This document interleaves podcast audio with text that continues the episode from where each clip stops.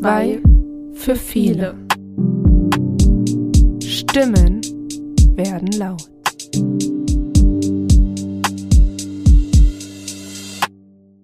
Hallo und herzlich willkommen zu einer neuen Folge unseres Podcasts. Hi Jessie. Hi Saskia. Wir waren gerade fleißig am Planen, haben unsere Ferienprojekte durchgeplant. Also quasi bis zu den Sommerferien kann uns jetzt nichts mehr passieren. Es ist alles eingetaktet. Und ja, somit würden wir das gleich zum Anlass nehmen, um unser heutiges Thema bekannt zu geben. Und zwar geht es noch einmal um den Bücheralarm.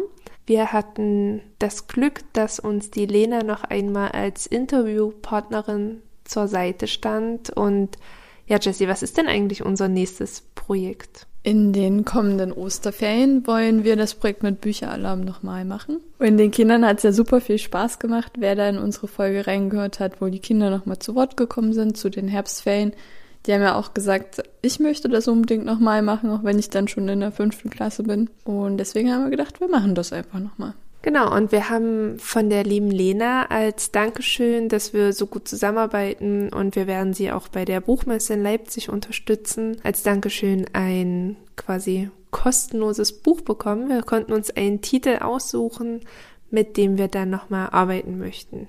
Jessie, weißt du noch, wie der Titel heißt? Nicht hundertprozentig, aber irgendwas die magischen Detektive. Und da gibt's mehrere Bände davon, da haben wir uns einen ausgesucht. Habe ich recht? Du bist auf dem guten Weg und zwar die Jagd nach dem magischen Detektivkoffer Goldraub im Museum. Das war das, was uns am meisten zugesagt hat. Ähm, ist ein Buch aus einer Reihe, was aber, denke ich, unabhängig voneinander zu lesen ist. Und ja, wir haben das Buch noch nicht, wir haben es somit auch noch nicht gelesen und werden dann, denke ich mal, in einer anderen Folge dazu mehr erzählen.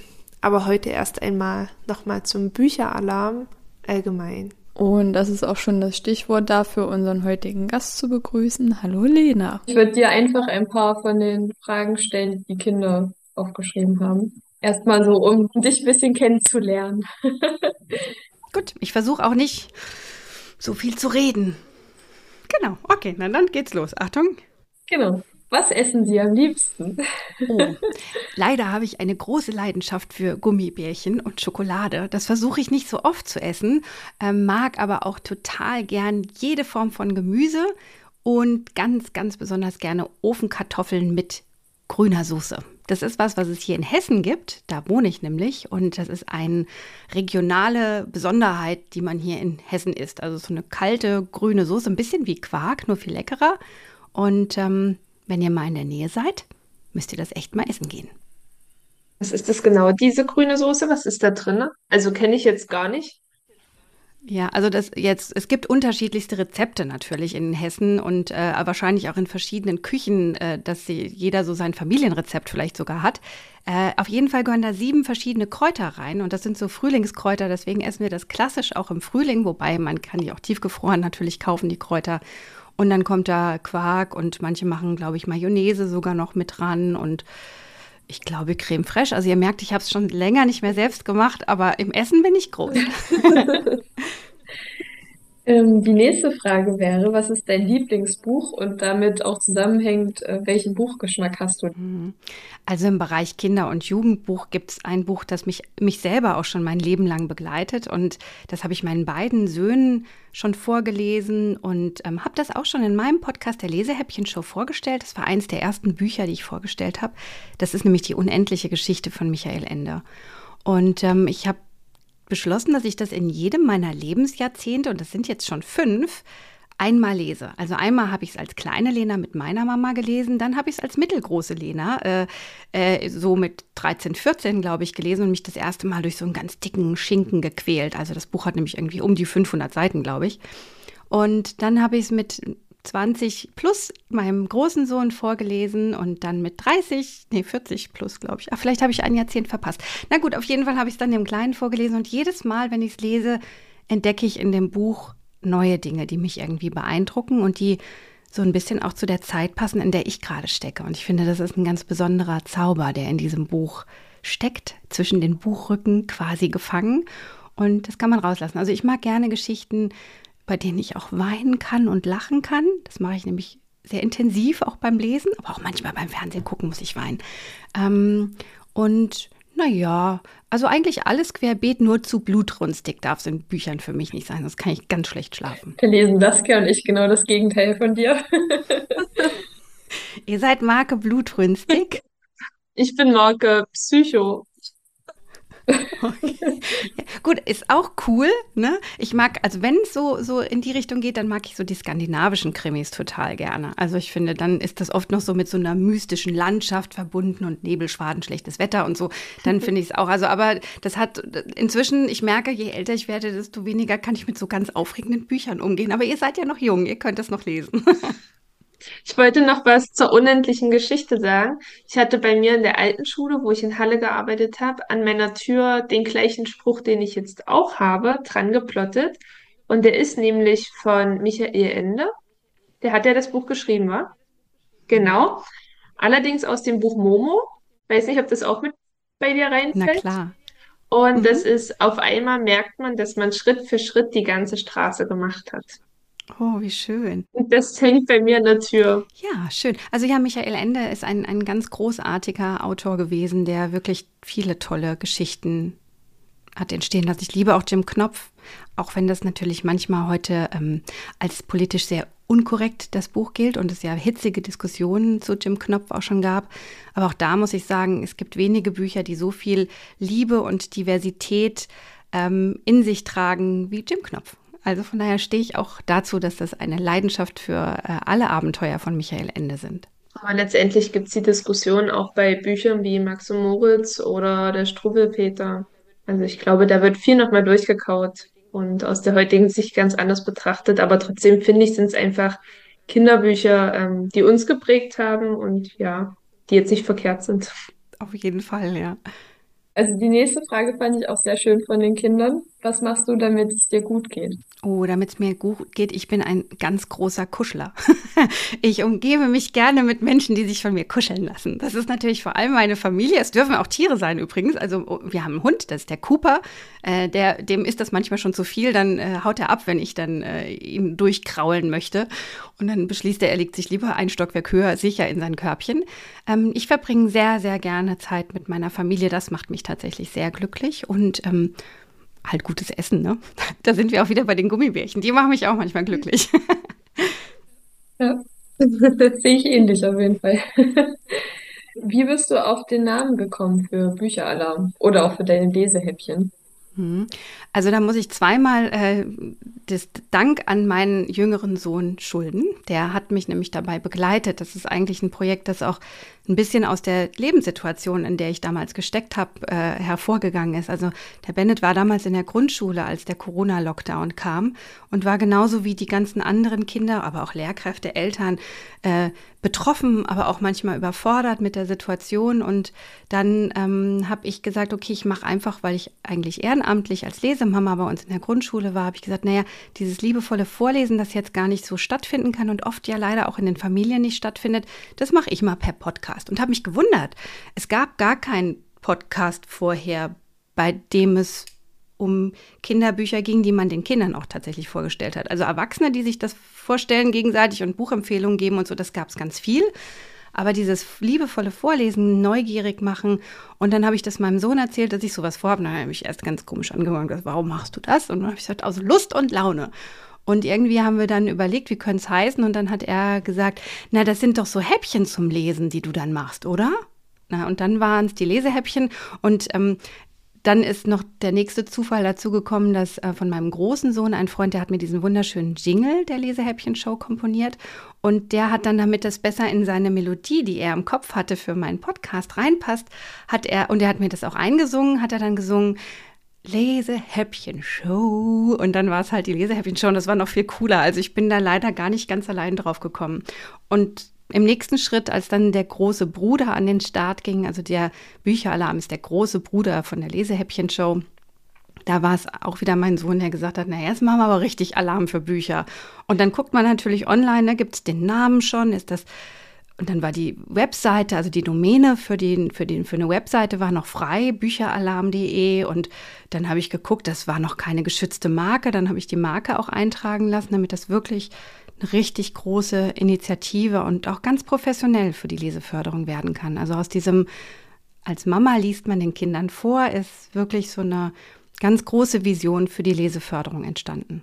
Hast du dann jetzt trotzdem noch Zeit zum Vorlesen? Also machst du das noch oder ist es also zum Vorlesen im ähm, schulischen Kontext oder ist es eher eine Projektidee jetzt geblieben? Ähm, ich bin immer noch bei uns im Kulturverein, aber auch da mache ich gar nicht mehr viel, muss ich zugeben, weil ähm, sowohl die Lesehäppchen, die es immer noch gibt, aber auch nicht mehr mit diesem Feuereifer und der ganzen Zeit, die ich während Corona zur Verfügung hatte, ne? weil ich da einfach auch gar nichts zu arbeiten hatte. Also all meine Auftraggeber waren in der Schockstarre und äh, ich als Freiberuflerin im Bereich Marketing und Kommunikation hatte tatsächlich schlichtweg keinerlei Aufgabe und habe mir eine neue Aufgabe damit gesucht.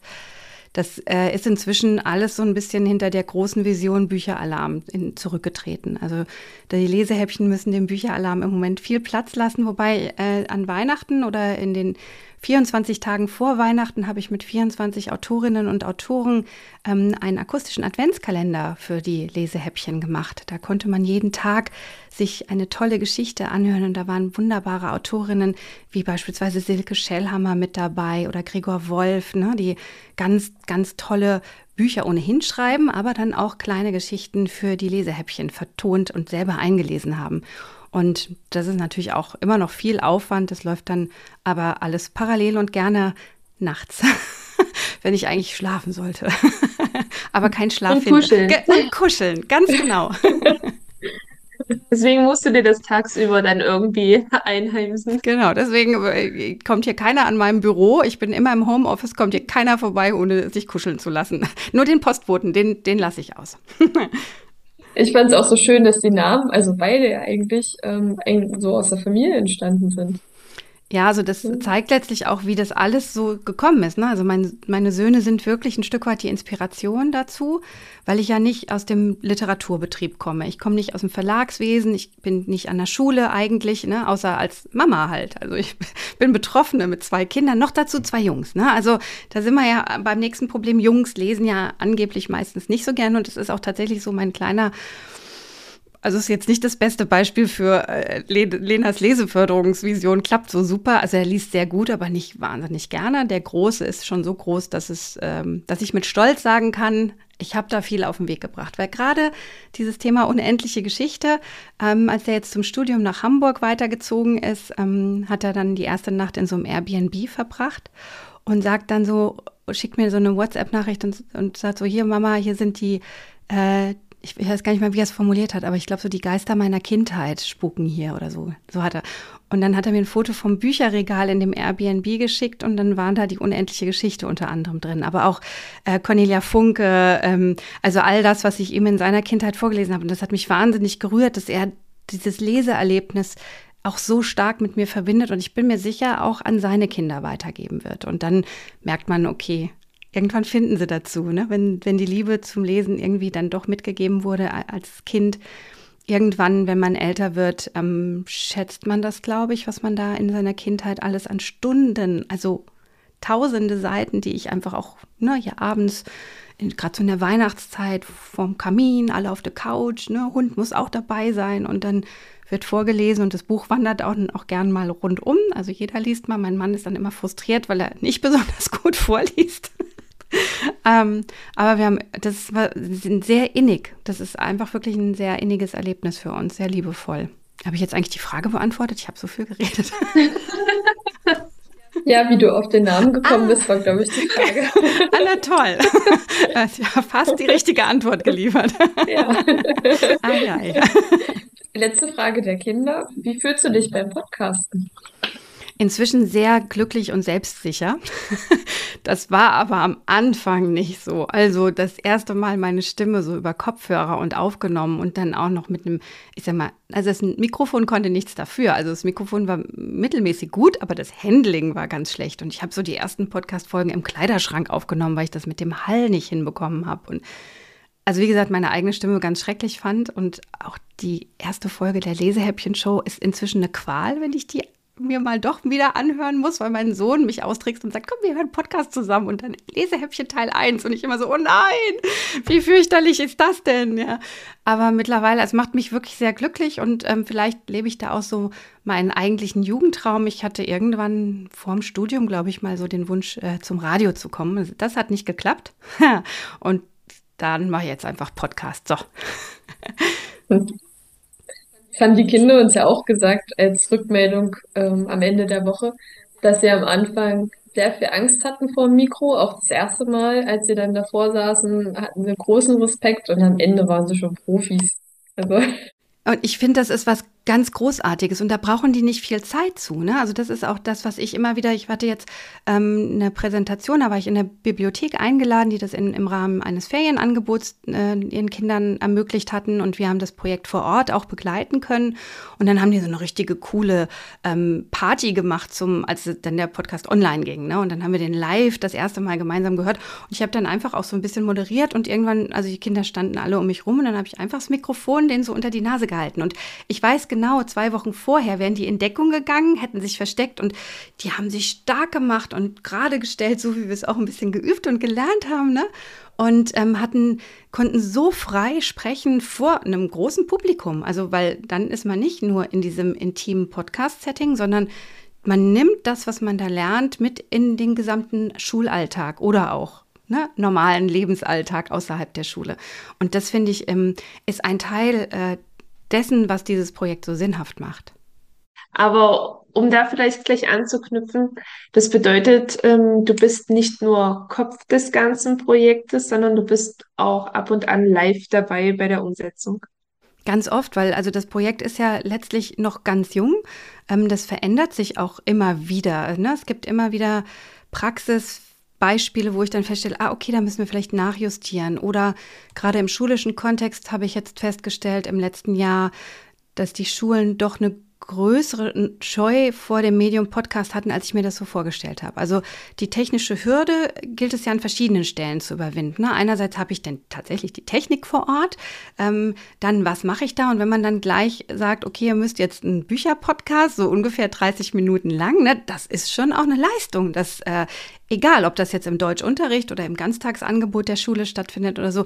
Und da kam so irgendwie die Rückmeldung jetzt bei einer Veranstaltung, ähm, wo ich Lehrkräfte einfach ne, versucht habe, so zu zeigen, welche digitalen Möglichkeiten gibt es eben auch aktuell an den Schulen. Und äh, da entwickeln wir jetzt gerade beim Bücheralarm ein neues Podcast-Format, das wirklich nur so drei Minuten Clips gibt es nur. Und das wird der Bücheralarm wissen. Also ihr seid jetzt die ersten, äh, denen ich davon offiziell erzähle, dass es da ein neues Format gibt, damit es eben die Kinder komplett alleine machen können und ihren Lehrerinnen und Lehrern zeigen können, na ja, also wir haben das jetzt hier ganz alleine gemacht, man braucht da wirklich keine Angst vor zu haben. Und das, was die in so drei Minuten Clips lernen, können sie natürlich wunderbar transferieren auch zu ähm, einem Bücherpodcast. Also das ist der Gedanke nochmal ein bisschen kleiner eingedampft und das kann nur stattfinden, wenn ich auch vor Ort manchmal dabei sein kann. Also ansonsten, wenn ich das nur alles in meinem, an meinem Schreibtisch, in meinem Homeoffice und mache und nicht in den Austausch mit den Kindern gehe, abzusehen davon, sind das wahnsinnig inspirierende Erlebnisse, die man da in den Schulen hat. Ich glaube nicht, dass ich den Bücheralarm noch machen würde, wenn ich nicht die Begegnung mit den Kindern und auch den Lehrerinnen und Lehrern und, und den Bibliotheksmitarbeitenden hätte. Weil die geben mir eigentlich die Kraft für so 50, 60 Stunden Wochen. Das ist der Bücheralarm nämlich für mich, ne? ein Vollzeitjob und mehr als das inzwischen. Und ähm, wenn ich nicht diese tollen Erlebnisse und auch die tollen Ergebnisse, ne, das, was ihr mir zum Beispiel geschickt habt, äh, so wild und, und unkonventionell und schön, was sich die Kinder haben einfallen lassen bei euch in eurem Podcast-Projekt mit dem Bücheralarm, das ähm, macht mich einfach auch sehr glücklich und das füllt meinen Akku auf. Machen denn tendenziell mehr Schulen mit oder mehr Büchereien? Also die Büchereien sind ja schon ein bisschen länger dabei. Ähm, da, da, bin ich ja vor äh, zweieinhalb Jahren quasi gestartet im November. Ähm, was haben wir, 24? 22? nee, 21. 22 im November sind dann die Schulen gestartet. Also hatten wir letztes Jahr das erste Schuljubiläum sozusagen vom Bücheralarm at School. Ähm, in der Summe sind es natürlich letztlich dann doch jetzt schon mehr Schulen. Ähm, Aber die Büchereien sind sehr kreativ, äh, vor allen Dingen auch. Also die machen Ferienspiele. Ne? Also die begleiten das ja ähm, jahrgangsübergreifend, also von kleineren, die mitmachen dürfen, bis hin zu großen. Die ersten fangen jetzt auch an, so von Schülerinnen und Schülern in ihrer Freizeit selbst ähm, organisierten Podcast-AGs, wo die Bücherei eben nur noch den Raum und den Rahmen und die Technik liefert und man gibt die Leseförderung schon an die nächste Generation weiter. Und ich finde, das ist tatsächlich nachhaltige Leseförderung und das ist auch das, was ich mir letztlich für die Schulen wünschen würde. Aber dafür muss es immer erst so ein paar, ich sage mal fast Best-Practice-Beispiele geben, ne? damit man sich das auch im Schulkontext oder im Ganztagsangebot an den Schulen wirklich vorstellen kann. Du hast ja vorhin schon ganz viel erzählt, ähm, wie du zu dem Namen gekommen bist. Wie ging es denn dann weiter? Also es war ja die Idee da, der eigentliche Grund. Du hattest einen Namen und dann? Ich hatte zum Glück auch schon einige Verlagskontakte, weil ähm, was ich am Anfang, als ich selber mit dem Bücherpodcasten angefangen habe, gar nicht so beachtet habe, war beispielsweise das Urheberrecht oder auch der Datenschutz. Ne? Das ist jetzt für den Bücheralarm eine ganz, ganz wichtige Sache, die der Bücheralarm auch für alle Teilnehmenden immer abklärt und vorbereitet, dass nicht jede Schule sich da dieser Hürde nähern muss. Ähm, aber da habe ich dann meine bestehenden, also aus der Lesehäppchen-Show angebahnten Verlagskontakte genutzt und gesagt, ich habe da eine ganz verrückte Idee. Und die sieht so aus, dass ich das nicht alleine machen möchte mit der Leseförderung, sondern dass ich Büchereien und, und im nächsten Schritt dann auch Schulen mitnehmen möchte in dieses Projekt und das wirklich als neuen Impuls in die Leseförderung in ganz Deutschland, aber vielleicht auch in Österreich und in der Schweiz geben möchte. Und ähm, dann ging so eine Battle-Tour los. ne? Also wo man halt denkt, okay, was brauche ich für mein Projekt? Und dann war das Technik und dann habe ich bei einem äh, namhaften Mikrofonhersteller angerufen und hatte dann Glück, dass ich wirklich auch den Mann fürs Marketing am Telefon hatte und der sich irgendwie meine Geschichte angehört hat. Und ich habe dann sagte der ja, es klingt doch alles toll, das brauchen die Kinder bestimmt. Und dann und ja, was brauchen sie jetzt für das Projekt? Und dann habe ich gesagt, naja, wir machen so eine Pilotphase, ne, testen das erstmal mit ein paar Büchereien, ob das eigentlich auch für die im Alltag realisierbar ist. Und da bräuchte ich halt so ein paar Mikrofone, weil, ne, also in der Pilotphase wollte das ja noch keiner kaufen bei mir. Und dann hat er gesagt, ja, dann schicke ich welche. Wie viele denn? Und dann habe ich gesagt, oh, fünf. Und dann hat er gesagt, ja, schicke ich. Und dann habe ich gesagt, ja, ich brauche auch noch Kopfhörer. Und dann hat er, ja, schicke ich. Und dann habe ich gesagt, und das, die Idee ist, das kommt im Podcast Koffer an die Schule oder in die Bücherei. Ich bräuchte euch auch Koffer. Und dann hat er so kurz ge gezögert und hat gesagt, okay, ich schicke jetzt auch noch Koffer. Und so war das tatsächlich nicht mehr. Ich habe das alles aus eigener Kraft, ohne, ich habe keinen Kredit dafür aufnehmen wollen, wollte nicht die Familie mit meiner Vision belasten, sondern habe gesagt, das muss ich irgendwie tragen. Ne? Und dann ist das ganz viel Klinkenputzen und habt ihr nicht Lust und ist das nicht eine tolle Idee? Und zum Glück waren von Anfang an ganz, ganz tolle Partner, die auch gesagt haben, das ist in der Tat eine tolle Idee, das wollen wir gerne unterstützen. Und so ging es los. Schön, dass das so funktioniert hat. und jetzt geht es genau seit wie vielen Jahren? Also jetzt sind es äh, gut zweieinhalb Jahre. Also ich meine, die Pilotphase hat tatsächlich vor drei Jahren angefangen, ne, so mit den ersten Tests und auch Testläufen für mich ganz persönlich. Ich hatte dann ähm, die Lesehäppchen-Show hat den hessischen Leseförderpreis damals gewonnen und dann kam die Fachstelle für öffentliche Bibliotheken auf mich zu und hat gefragt, ob ich denn auch Workshops zum Thema Podcast für Büchereien anbieten kann. Da habe ich dann einfach ganz frech gesagt, ja, ja, klar. Hatte halt noch nie online, das war ja noch während Corona, eine Fortbildung gehalten. Ähm, geschweige denn hätte ich jetzt so ganz eindeutig das Gefühl gehabt, ich bin so eine Kernkompetenz in Sachen Podcasting, weil ich hab, bin ja keine Toningenieurin oder so, ne, sondern das war ja vorher Ehrenamt und Hobby. Und dann habe ich gedacht, ja, ja, kann ich. Na, da habe ich aber erstmal selber schnell ein Seminar besucht online. Das hieß damals meine Wirkung vor der Kamera und habe beschlossen, so darf mein Büro nicht aussehen, wenn ich eine Fortbildung, das muss ja professionell. Und dann habe ich angefangen, während dieses Online-Workshops mein Büro umzugestalten und bin dann auch gedacht, okay, auch ich muss irgendwie anders aussehen. wenn ich das, und dann habe ich so den, den ersten Workshop damals in, äh, ich sag mal, äh, charmant überspielter Ahnungslosigkeit gehalten, so möchte ich es fast formulieren. Ähm, und die haben, und später habe ich es dann, äh, deutlich später habe ich das meiner Bücherei damals gestanden, die auch wirklich so mit, mit dem ganzen Team, ich glaube acht Mitarbeitende waren in dem Workshop und die haben dafür auch bezahlt und ich hatte dann irgendwie ganz schlechtes Gewissen, weil ich gedacht habe, okay, eigentlich sind das ja meine Versuchskaninchen, sollten, sollte ich die nicht bezahlen, ne? Aber die haben das gar nicht gemerkt, die waren ganz, be also begeistert einfach, weil ich glaube so, dass, dass ich da so Lust drauf habe, dass ich das Projekt selber so cool finde, das zündet bei anderen auch irgendwie immer. Ne? Und dann habe ich das später gestanden und gesagt, Lena, das hat man nicht gemerkt. Also ist uns nicht aufgefallen, dass du keine Ahnung hattest. Inzwischen ist es viel besser geworden. Also mittlerweile habe ich äh, ziemlich viel Ahnung vom Podcasting. Aber auch da ne, gibt natürlich immer noch Leute, die das auf einem anderen Niveau noch machen oder das als Dienstleister anbieten. Das mache ich ja in diesem Sinne nicht, sondern ich unterstütze äh, andere dabei, ähm, selber aktiv und kreativ werden zu können. Wer sucht denn eigentlich die Buchtitel aus, die du in deinem Bücheralarm zur Verfügung stellst?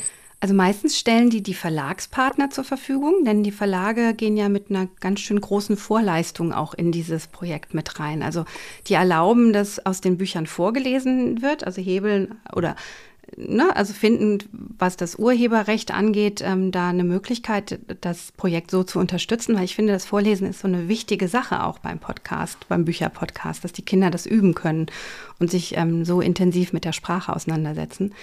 Ähm, genau, und deswegen sagen die Verlage gerne, wir haben die und die Titel. Das sind oft natürlich Neuerscheinungen, was ich auch schön finde, gerade so für den Schulkontext, dass man nicht immer dasselbe liest.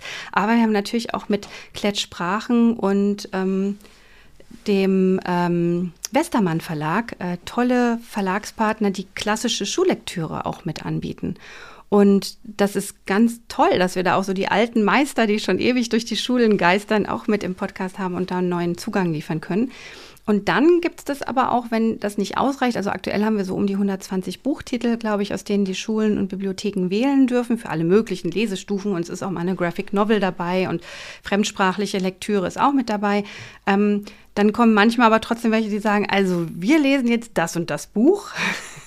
Könnten wir das nicht auch beim Bücheralarm bekommen? Und dann ähm, schreibe ich den Verlag an, ne, wenn das irgendwie Sinn macht.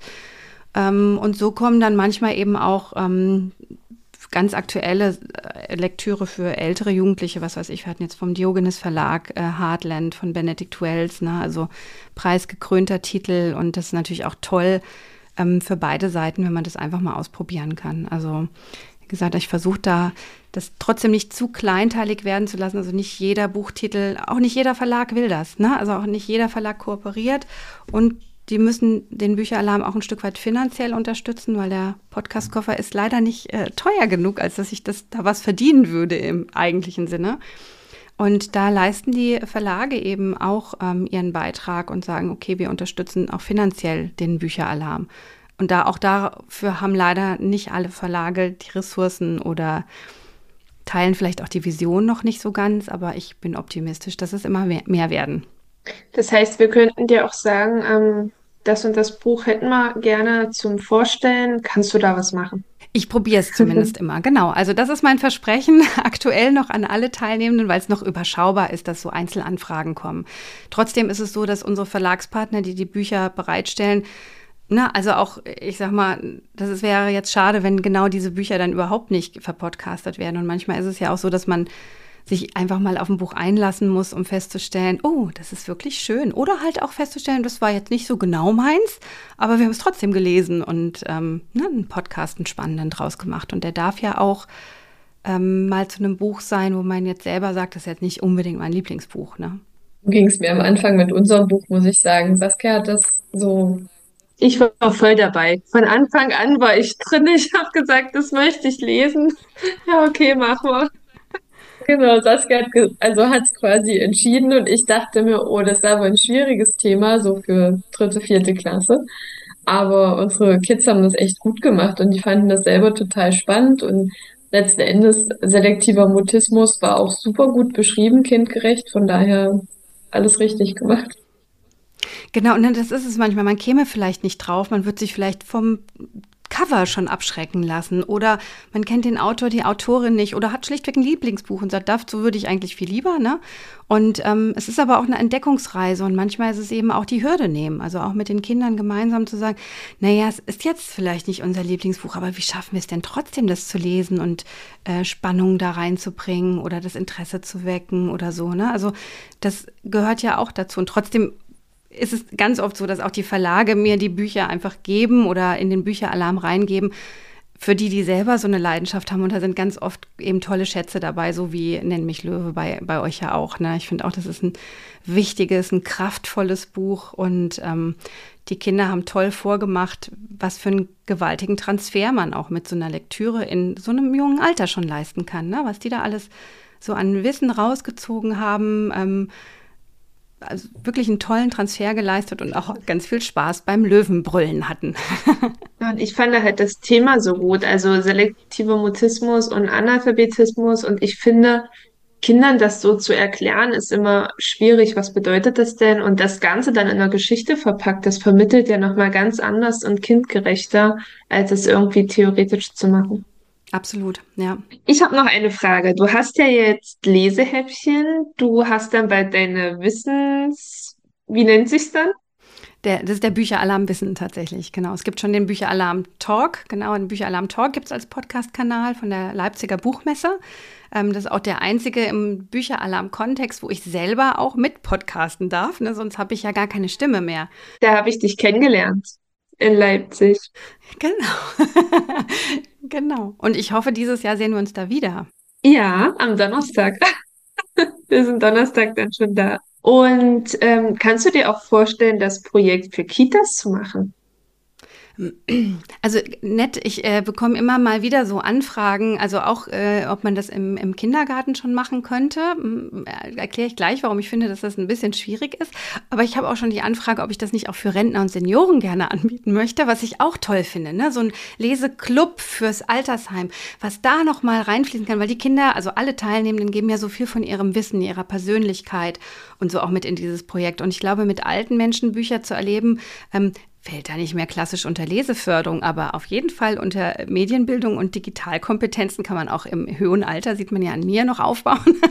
und ähm, das Ding ist letztlich, äh, die Liebe zu Büchern kann man natürlich auch mit Bilderbüchern rübergeben, aber ich finde so dieses, dass die Kinder auch selber vorlesen.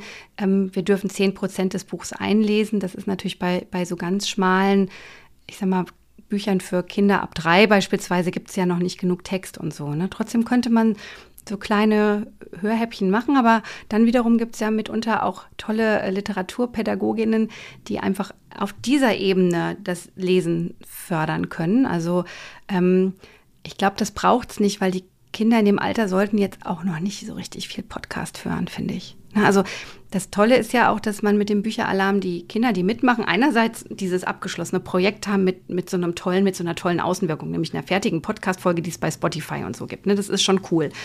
Aber wir haben ja auch ähm, inzwischen fast 200.000 Zuhörende. Also nicht pro Folge, sondern insgesamt leider.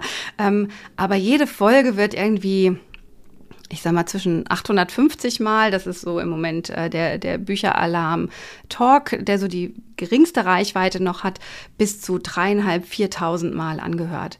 Und zwar in 64 Ländern dieser Welt. Also diese Podcast-Folgen machen eine riesige Reise dadurch, dass, ne, also bei Spotify und all diesen Podcatchern ja alles möglich ist. Und überall, wo es deutsche Kinder, deutschsprachige Menschen gibt, die so eine Verbindung zu Deutschland oder auch der Lektüre haben möchten, wird das gehört. Und das ist natürlich im Kindergartenbereich noch nicht so. Da finde ich es irgendwie cooler, wenn man mit denen gemütlich in der Leseecke sitzt und die haptisch das Buch anfassen lässt, gerade weil es in dem Bereich auch so coole haptische Bücher gibt. Also ich, ich hätte nicht das Gefühl, dass ich den in einem Podcast schmackhaft sagen möchte, jetzt geh mal mit der Mama in die Bücherei und leite das Buch aus. Ne? Also das funktioniert so von meinem Konzept nicht. Aber ich finde, die Leseförderung gehört auch schon in die Kita, auf jeden Fall. Und da findet sie ja tatsächlich Gott sei Dank auch schon statt. Aber letztendlich sind ja Toni-Figuren bei Kindern auch total der Renner. Und das ist ja auch nichts Haptisches, mhm. sondern eher zum Zuhören.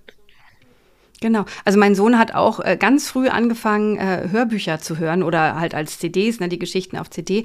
Das ist aber immer noch mal so ein bisschen was anderes, weil es ja dann die komplette Geschichte ist, äh, die vorgelesen wird, wo auch die ständige Wiederholung, ne, der kannte das dann irgendwann auswendig, Yakari und äh, den kleinen König und was er da immer alles gehört hat. Ähm, aber also von daher sind die auch schon sehr audiophil, die Kleinen, hören super gerne zu. Aber ich glaube, um mit denen selbst zu podcasten, da kommt am Ende zu wenig. Also ist ganz niedlich bestimmt, aber ich glaube, da kommt nicht genug bei raus, was, was ich jetzt, ähm, da könnte ich mich nicht auch noch einbringen. Das geht einfach nicht. Das müssen andere übernehmen. Ja, dann würde ich sagen, danke für deine Antworten und spannenden Einblicke. Ich danke euch, dass ich in eurem Podcast zu Gast sein darf und werde es natürlich fleißig teilen, wenn es dann online geht. Und finde es ganz toll, ähm, was ihr macht und mit wie viel Begeisterung ihr das auch vor allem im Team. Also es ist auch total schön, ähm, das so im Team machen zu dürfen. Und alles Gute für euch. Dann tschüss.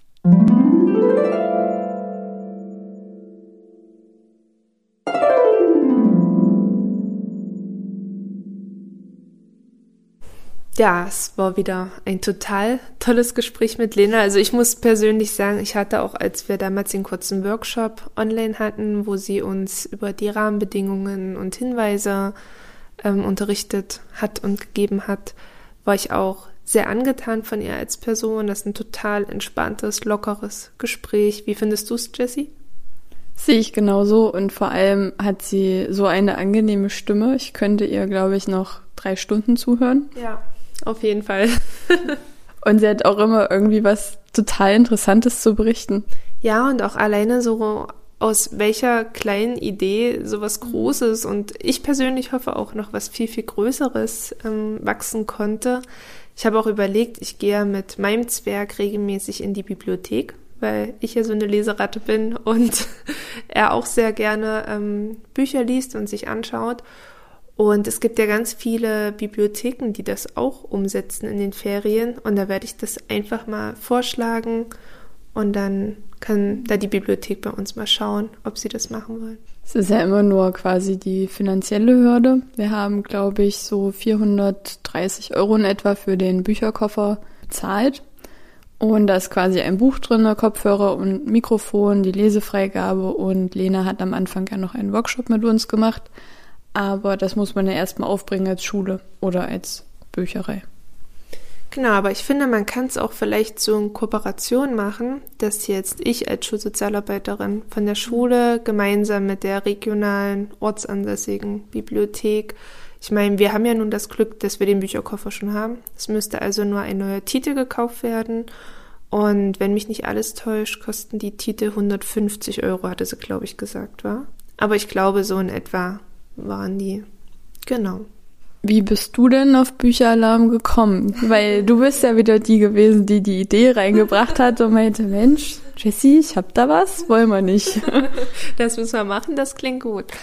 Ähm, ich bin auf den Bücheralarm beziehungsweise den Bücherkoffer, Bücheralarmkoffer gekommen bei der letzten Buchmesse, also vergangenes Jahr. Da waren wir mit Schülern von uns und Schülerinnen und da stand so ein kleiner, na wie so ein Bulli war das gemacht. Und da habe ich mich so gewundert, okay, was ist das? Podcast? Und wir waren ja gerade frisch mit unserem Podcast unterwegs. Vielleicht kann man da ja irgendwie was gemeinsam machen. Und wir sind dann weitergetrödelt. Und da habe ich dann Lena am Stand getroffen und wir hatten dann geschnattert. Und ich habe den Flyer dann mitgenommen. Ja, und dachte mir, Jessie, komm, wir überlegen mal, ob das was für uns ist. Und so fing das dann an. Wenn ihr Interesse habt, schreibt ihr Lena einfach mal an und äh, könnt ihr dann eure Fragen loswerden. Oder ihr kommt auch zur Leipziger Buchmesse, vielleicht sehen wir euch dann auch. Und wenn ihr keine technischen Vorerfahrungen habt, wie wir jetzt, ist das auch kein Problem. Es gibt, wie gesagt, den Workshop, den man sich mit dazu buchen kann, der dann kostenfrei ist. Und da erzählt Lena nochmal ganz genau, wie kann man das mit Kindern umsetzen, worauf muss man achten und ähm, welche Reihenfolge bietet sich an? Also erstmal eine Anmoderation, was zum Buch erzählen und die Abmoderation, die Jingles sind alle dabei. Sie gibt nochmal eine kurze Einweisung in das Schnittprogramm, was wir zum Beispiel nicht gebraucht haben.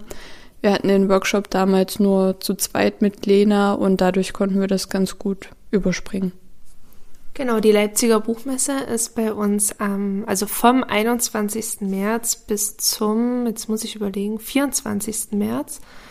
Der 21. März ist der Donnerstag, da werden auch wir mit da sein. Erstmal quasi dienstlich ähm, mit Kindern und im Anschluss werden wir, ich glaube, von 14 bis 16 Uhr circa Lena nochmal mit unterstützen als Referenten, um quasi aus unserer Praxis zu erzählen, wie ist es umsetzbar an Schulen.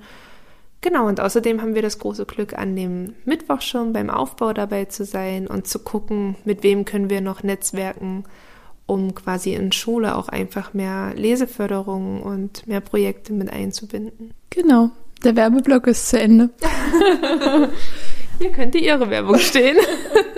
Ja, also wir können das Projekt und diese Initiative Bücheralarm wirklich jedem ans Herz legen. Und wenn ihr auch die Folge von unseren Kindern noch nicht gehört habt, müsst ihr es unbedingt machen. Genau, in diesem Sinne, ciao Kakao.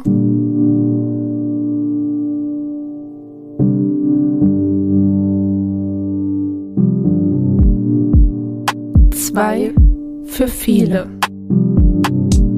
Stimmen werden laut.